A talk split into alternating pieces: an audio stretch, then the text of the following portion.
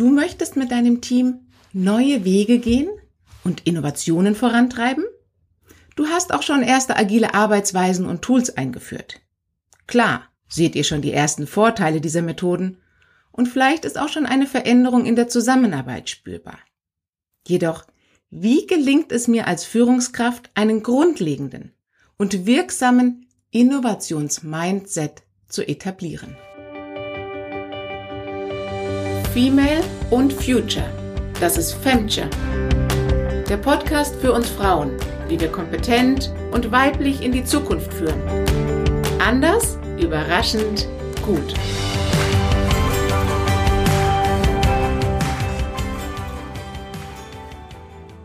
Innovation ist, da sind wir jetzt mal ehrlich, in den seltensten Fällen diese eine Idee, die über Nacht gekommen ist und zur Disruption einer Industrie führt, sondern es ist ein langer Weg, auf dem viel Scheitern, Lernen und Anpassung notwendig ist.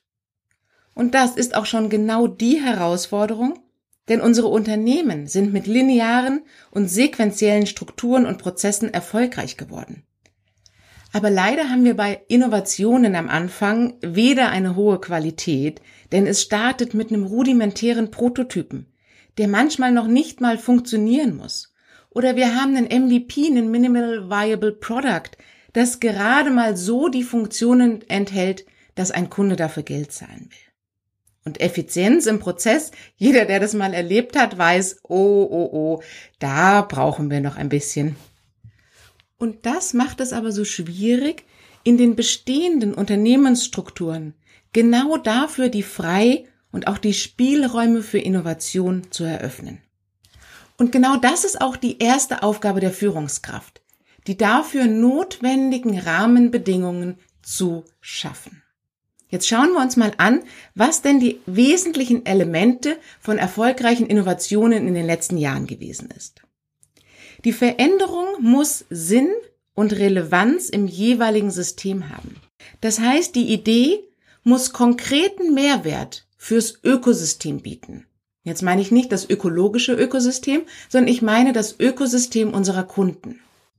Und aus meiner Sicht gibt es drei wesentliche Erfolgsfaktoren für Innovationen. Das eine ist, es gibt ein neues technisches Feature, das bestehende Prozesse oder Geschäftsmodelle besser, schneller oder kostengünstiger macht.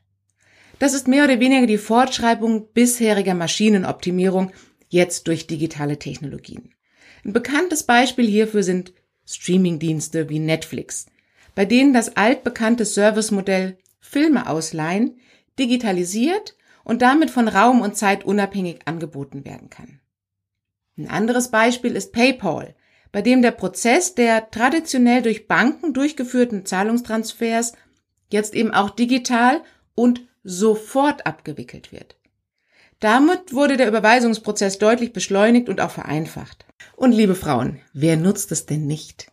Schnell mal PayPal das Geld einsammeln fürs Dankegeschenk des Hobbysportlehrers? Und ihr kennt sicherlich auch in eurem Arbeitsumfeld Software, die eure Arbeitsprozesse nun digital abbilden. In diesem Segment ist übrigens die deutsche Start-up-Szene im B2B-Bereich, also Business to Business, am besten finanziert und somit auch am erfolgreichsten. Der zweite große Baustein von Entrepreneurship ist Social Entrepreneurship. Das heißt, bekannte Services und Produkte werden auf gesellschaftlich oder ökologisch relevanter Ebene betrachtet. Und genau darauf begründet sich dann auch die Innovation. Kennt ihr schon Ecosia? Christian Kroll, der Gründer, greift die größte Suchmaschine der Welt, Google, an. Nicht mit einem besseren Algorithmus oder genaueren Suchfunktionen, sondern mit Bäumen. Denn er pflanzt proportional zum Suchvolumen Bäume. Das heißt, Kunden handeln aus ihrer inneren Überzeugung, aus ihren Werten heraus und nutzen bevorzugt diese Suchmaschine. Oder Nuru Coffee. Hier haben Sarah Nur, ja, die Gewinnerin von Germany Next Top Model, gemeinsam mit ihrer Schwester, den äthiopischen Kaffeeanbauerinnen, ein faires Geschäftsmodell eröffnet. Erfreulicherweise gibt es immer mehr solche Socialpreneurs. Und es wird euch nicht wundern, darunter sehr viele Frauen mit einem nachhaltigen und langfristigen Geschäftsmodell versus schnellem Wachstum. Und der dritte Bereich von Innovation ist, wenn neue Technologien genutzt werden, um Vernetzung zwischen zwei oder mehreren Parteien herzustellen. Hierunter fallen die sehr erfolgreichen Plattformgeschäftsmodelle. Bekanntestes Beispiel hierfür ist sicherlich Amazon. Dazu kann man jetzt stehen, wie man möchte, aber deren ursprünglicher Mehrwert lediglich in der Vernetzung verschiedenster Anbieter von Konsumentenprodukten an einem digitalen Ort, nämlich Amazon, anbietet. In gleicher Weise arbeitet auch die Plattform Salando, auf der Fashion Brands angeboten werden. Ein ebenfalls sehr bekanntes und von mir als Mutter sehr häufig frequentiertes Plattformsystem ist eBay, auf dem auch gebrauchte Gegenstände entweder wie ursprünglich in einer Auktion oder inzwischen auch als Festpreismodell gekauft und verkauft werden können. Und mal ehrlich, liebe Frauen, wie sähen unsere Kinderzimmer und Speicher aus, wenn wir nicht regelmäßig eBay-Kundinnen oder Verkäuferinnen wären? Der Vorteil aus Kundensicht liegt auf der Hand. Anstatt viele separate Online-Stores zu durchstöbern, habe ich den einen Shop, in dem ich alles finde, vergleichen und auch direkt bestellen kann. Oder eben selbst als Verkäuferin auftreten kann. Um genau diese Vernetzungsvorteile für mich als Privatperson zu nutzen. Und da geht es dann auch schon nahtlos weiter. Denn erfolgreiche Geschäftsmodelle vernetzen sich mit dem Ökosystem der Kunden. Das beginnt mit einem Social Media Login, geht über Lieferstatus Nachverfolgung bei Drittanbietern bis zur Zahlungsabwicklung mit den verschiedensten Finanzdienstleistern. Und bei eBay inzwischen sogar ein Abhol- und Verpackungsservice für meine gebrauchten Kindersachen. Und was heißt das nun für mich als Führungskraft, die die Innovationskraft des Teams unserer Organisationseinheit aktivieren und stärken will. Klar, es gibt tolle Innovationsprozesse und Methoden. Die machen auch richtig Spaß, denn es wird bunt, es wird bewegt und definitiv anders als unsere bisherigen linearen Arbeitsabläufe. Über eine wichtige Methode des Design Thinking haben wir schon in Folge 4 gesprochen. Könnt ihr gern nochmal reinhören. Und erfahren, warum unser Mädels Kaffeeklatsch so zukunftsfähig ist Ihr ahnt es aber schon und habt sicherlich auch schon die Grenzen oder gar Frustrationen im Büroalltag mit den neuen agilen Tools erlebt. Denn die Grundlage von Veränderung und damit Innovation ist nun mal unser, ja, sorry, Buzzword, aber nicht minder wichtig, unser Mindset. Nun wirkt dieser nun mal auf drei Ebenen. Der Ich-Ebene, der Wir-Ebene und der Ökosystemebene also der außerhalb des persönlich bekannten Wirs. Das heißt, der Kunde, der Markt, der Wettbewerb, die vor- und auch nachgelagerten Anbieter. Und Innovation ist dann erfolgreich, wenn auf allen drei Ebenen Veränderung wirksam wird. Starten wir mit Ebene 1, dem Ich. Klar denken wir jetzt, das ist ja ganz einfach. Ich will ja Innovationen voranbringen, also fertig, auf zu Punkt 2. Sorry to spoil. Wir sind alle Expertinnen in dem, was wir tun. Wir haben uns viel Wissen angeeignet, viele Erfahrungen inzwischen gesammelt. Und unser Gehirn macht jetzt etwas sehr Effizientes. Es nimmt nämlich an, dass das, was gestern war, auch morgen so sein wird. Klar, der Tiger war gestern gefährlich und ist es ganz sicherlich heute auch noch. Nehmen wir mal ein aktuelles Beispiel. Ich und auch ihr. Wir sind alle Expertinnen im Straße überqueren. Wir haben als Kinder gelernt, rechts, links und nochmal rechts schauen und dann die Straße überqueren. So, und wenn wir nun unbeobachtet und ohne unsere Kids unterwegs sind, nimmt unser Gehirn den Shortcut. Denn was wir ja auch wissen ist, dass wir ankommende Autos hören. Das heißt, wir schauen schnell und beschleunigen unsere Entscheidung mit unserer Audioerfahrung. Nun habe ich seit ein paar Wochen ein E-Auto und erlebe häufig überraschte Passanten und Fahrradfahrer, dass ich, sprich mein Auto, nun da ist. Und genau diesen Fallstrick gilt es zu überwinden. Denn für Innovationen müssen wir nicht unser Wissen und unsere Erfahrungen, Autos sind gefährlich und Autos sind schnell, über Bord werfen, sondern lediglich unseren Gehirn Autopiloten erneut überprüfen und einem Update unterziehen. Das heißt, uns dem Neuen öffnen und überlegen, was von dem Alten wir loslassen können. In der Fachsprache heißt es, Annahmen, Glaubenssätze müssen einer erneuten Validierung unterzogen werden. Jetzt könnt ihr das genau mal üben. Versucht sechs Arbeitstage in Folge jedes Mal einen neuen Weg zum Arbeitsplatz zu nehmen. Okay, also nicht die Treppe zum Homeoffice. Dann sucht euch eben neue Wege zum Bäcker. Wichtig ist, dass ihr darauf achtet, was ihr Neues entdeckt und wie es euch dabei geht. Seid ihr genervt von der Veränderung? Freut ihr euch auf das Neue? Passt ihr nach den sechs Tagen euren bisherigen Lieblingsweg an? Vielleicht führt ihr ja auch ein kleines Innovationstagebuch darüber. Gerne könnt ihr das auch mit eurem Team spielen und im Daily oder im Stand-up eure Erfahrungen dazu austauschen. Das heißt, diese Ich-Ebene hat auch ganz viel mit Selbstführung zu tun. Was sind meine Emotionen? Was sind meine Trigger? Was sind meine eigenen Glaubenssätze? Was davon ist noch hilfreich? Was darf ich loslassen? Und wenn ihr euch für Selbstführung interessiert und die positiven Effekte, die es für euch als Leaderin hat, dann könnt ihr gerne in Folge 24 reinhören. Eine Innovation ist die erfolgreiche Durchsetzung einer technischen oder organisatorischen Neuerung, nicht allein ihre Erfindung, sagt Josef Schumpeter, der Wirtschaftswissenschaftler, der den Innovationsbegriff maßgeblich geprägt hat. Also, was heißt das? Idee plus Umsetzung. Und schon sind wir bei der Ebene zwei, der Wir-Ebene. Das heißt, bei eurem Team, bei eurem Projekt, eurer Organisationseinheit oder dein Start-up. Denn wir haben bereits verstanden, von der Idee in meinem Kopf zu echten Innovation braucht es die Vernetzung. Und die gelingt nun mal nachgewiesenermaßen am besten, wenn unterschiedlichste Perspektiven, unterschiedlichstes Wissen und unterschiedlichste Fähigkeiten zusammengebracht werden. Deswegen werden Teams heutzutage nun auch überwiegend divers besetzt.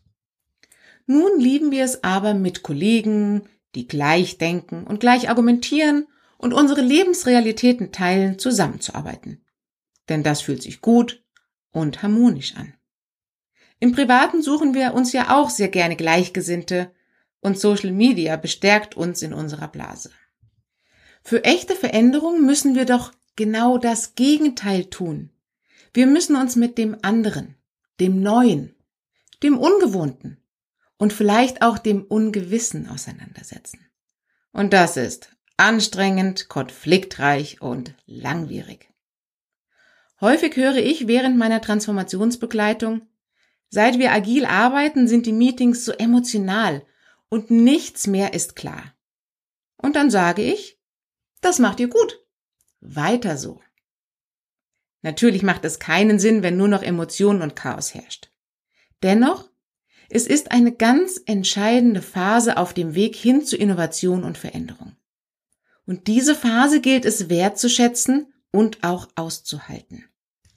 Viele Kreativitätstechniken und Innovationsmethoden initiieren ja genau diesen Zustand, indem wir uns mit unseren Gefühlen und dem Problem beschäftigen, nämlich ohne direkt auf eine Lösung zu gehen.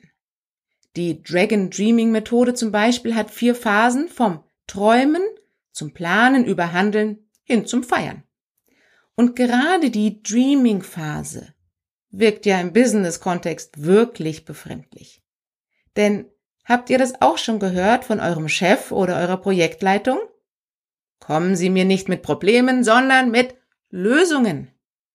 Nun, da haben wir ihn. den effektivsten Innovationskiller. Ohne das Problem zu erfühlen und zu analysieren und wirklich zu verstehen, und zwar mit allen Sinnen und mit allem Wissen, das uns zur Verfügung steht. Wenn man dann direkt auf die erstbeste Lösung hüpft, dann generieren wir bestenfalls Mittelmaß. Denn schon Einstein wusste, wir können ein Problem nicht auf der gleichen Ebene lösen, auf der es entstanden ist. So, und damit sind wir direkt bei meiner Lieblingskompetenz der Zukunft. Empathie. Denn sie ist Basis für Innovation. Es braucht frische Perspektiven, neue Aha-Momente. Und die erhalten wir klar durch den neuen Weg zum Büro, durch den Austausch mit den Kolleginnen, dem Zuhören der Kunden, eben alles, wo wir empathisch im Austausch mit uns und anderen Menschen sind. Und damit im gesamten Ökosystem wirksam werden können. Und genau da kannst du als Chefin ansetzen, indem du Räume, physische und auch emotionale Räume schaffst, in denen ihr gemeinsam träumen könnt, in denen ihr offen und ehrlich über Probleme und Fehler sprecht, in denen ihr euch auch verbindet und verbündet und gemeinsam mutig neue Wege geht. Denn eins ist auch klar, liebe Chefinnen. Anders und innovativ denkende und handelnde Mitarbeiter sind schwierig und anstrengend und eben gerade nicht im Standardsystem zu motivieren und zu intensivieren. Aber genau diese Menschen braucht es. Und ihre Andersartigkeit als Wert zu schätzen und mit allen Mitarbeitenden in Wirkung zu bringen, ist genau die Aufgabe der Chefin. Das heißt, liebt eure Teamrebellen. Und das zweite ist, wer denkt mit einmal ein Kreativworkshop für die Mitarbeitenden oder hier mal eine Keynote vom Innovationscoach bei der Führungskräftetagung oder gar mit der neuen Büroausstattung mit Lounge-Ecke und Billardtisch wäre alles getan? Hm, das sind sicherlich gute Initiatoren und Visualisierungen von der nötigen Veränderung. Aber es braucht die Unternehmenskultur, die echtes Ausprobieren und Scheitern und Neulernen strukturell wertschätzt und belohnt. Ganz besonders dann, wenn die Gewinn- und Umsatzziele nicht, also noch nicht, erreicht werden. Das heißt, geht als Role Model genau dafür voran und schaltet euren Beginners Mindset an und setzt euren Forscherblick auf. Und genießt genau diese Phase und macht sie lang, diese Phase, bevor ihr dann bewertet, validiert und Lösungen überlegt. Und vielleicht lasst ihr sogar einfach eure Kunden bewerten. Statt euch vorab bereits zu sehr zu limitieren. Also kommt direkt mit dem Nutzer und euren Customers ins Gespräch. Je ehrlicher und je früher ihr in diese Interaktion eintretet, umso erfolgreicher wird die Umsetzung eurer Idee gelingen. Und da ist es dann auch egal, ob das echte externe Kunden sind oder eure internen Kunden. Und damit baut ihr dann auch genau die Brücke zur dritten Ebene der Innovation, der Verankerung im Außen und im Ökosystem. Ein Beispiel aus meiner eigenen Startup-Erfahrung. Ich stand an der S-Bahn in München mit einem Mockup, also einer rein visuellen Darstellung unserer App, die beim Klicken lediglich auf das nächste Bild gesprungen ist. Und habe jeden, wirklich jeden, der so aussah wie potenzielle Zielgruppe, interviewt und ihn auf meinen Mockup klicken lassen.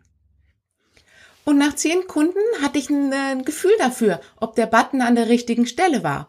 Und wenn die immer woanders gedrückt hatten, dann habe ich den Button verändert. Ja, das war ungewohnt. Ja, das war mir auch unangenehm. Und ja, da brauchte ich echt viel Mut und Überwindung. Und es hat sich sowas von gelohnt. Also, Innovation fängt bei uns selbst an. Seid euch im Klaren, dass eure unterbewussten Glaubenssätze das größte Hindernis von Innovation sind nicht der Mangel an Ideen oder an Kreativität. Das könnt ihr ganz leicht überkommen, indem ihr euch mit ganz unterschiedlichen Menschen und Perspektiven dazu austauscht. Euch wirklich unterschiedliche Kompetenzen und Persönlichkeiten ins Team holt. Und damit die Fragestellung viel tiefer und breiter verstehen könnt. Und dann gemeinsam den Lösungsraum erweitern könnt. Und zwar viel mehr, als ihr das je alleine oder in rein homogenen Teams schaffen könntet. Und dann kommt das Schönste. Direkt mit den Kunden arbeiten, mit ihnen entwickeln, gemeinsam träumen. Und die Implementierung wird vielleicht nicht das nächste Einhorn. Aber sicherlich euer schönster Dragon, der wirklich fliegt. Meine Lieben, wer von euch jetzt mal gucken will, hm, was sind denn so meine eigenen Stolpersteine beim Thema Innovation oder was kann ich denn noch dazu beitragen, um meinem Team dort eine bessere Unterstützung zu gewähren? Wer sich dazu mit mir austauschen möchte, der bucht einfach gerne ein kostenloses Kennenlernen über meinen Calendly-Link in den Show Notes. Ich freue mich auf euch. Nächste Folge spreche ich mit Stefanie Wissmann. Eine Freundin sagte, ihr müsst euch unbedingt kennenlernen. Und darüber bin ich so dankbar. Denn Stephanie besitzt die seltene Gabe, schnell im Kopf und warm im Zusammensein. Nach dem Abi nicht wissen, was man machen soll? Kein Problem. Denn sie probiert es einfach mal aus. Das Neue. Stephanie Wissmann liebt Lifestyle und Statistik. Klar, dass sie ihren eigenen Lifestyle-Blog Stepanini groß gemacht hat und im B2B Startup für Digital and Growth Verantwortung trägt. Aber das wäre nicht Stephanie. Hätte sie nicht auch noch Lust, neben ihrer Dozententätigkeit an Universitäten zu Innovative Work Behavior zu forschen. Nun überrascht es keinen mehr, dass sie mit ihren drei Mitgründern ein Bioscience Startup gründet. Ich freue mich riesig auf Stephanie und unser Gespräch über Innovation und Entrepreneurship. Wir hören uns. Entweder im direkten Kennenlernen oder bei der nächsten Folge. Ich freue mich auf dich.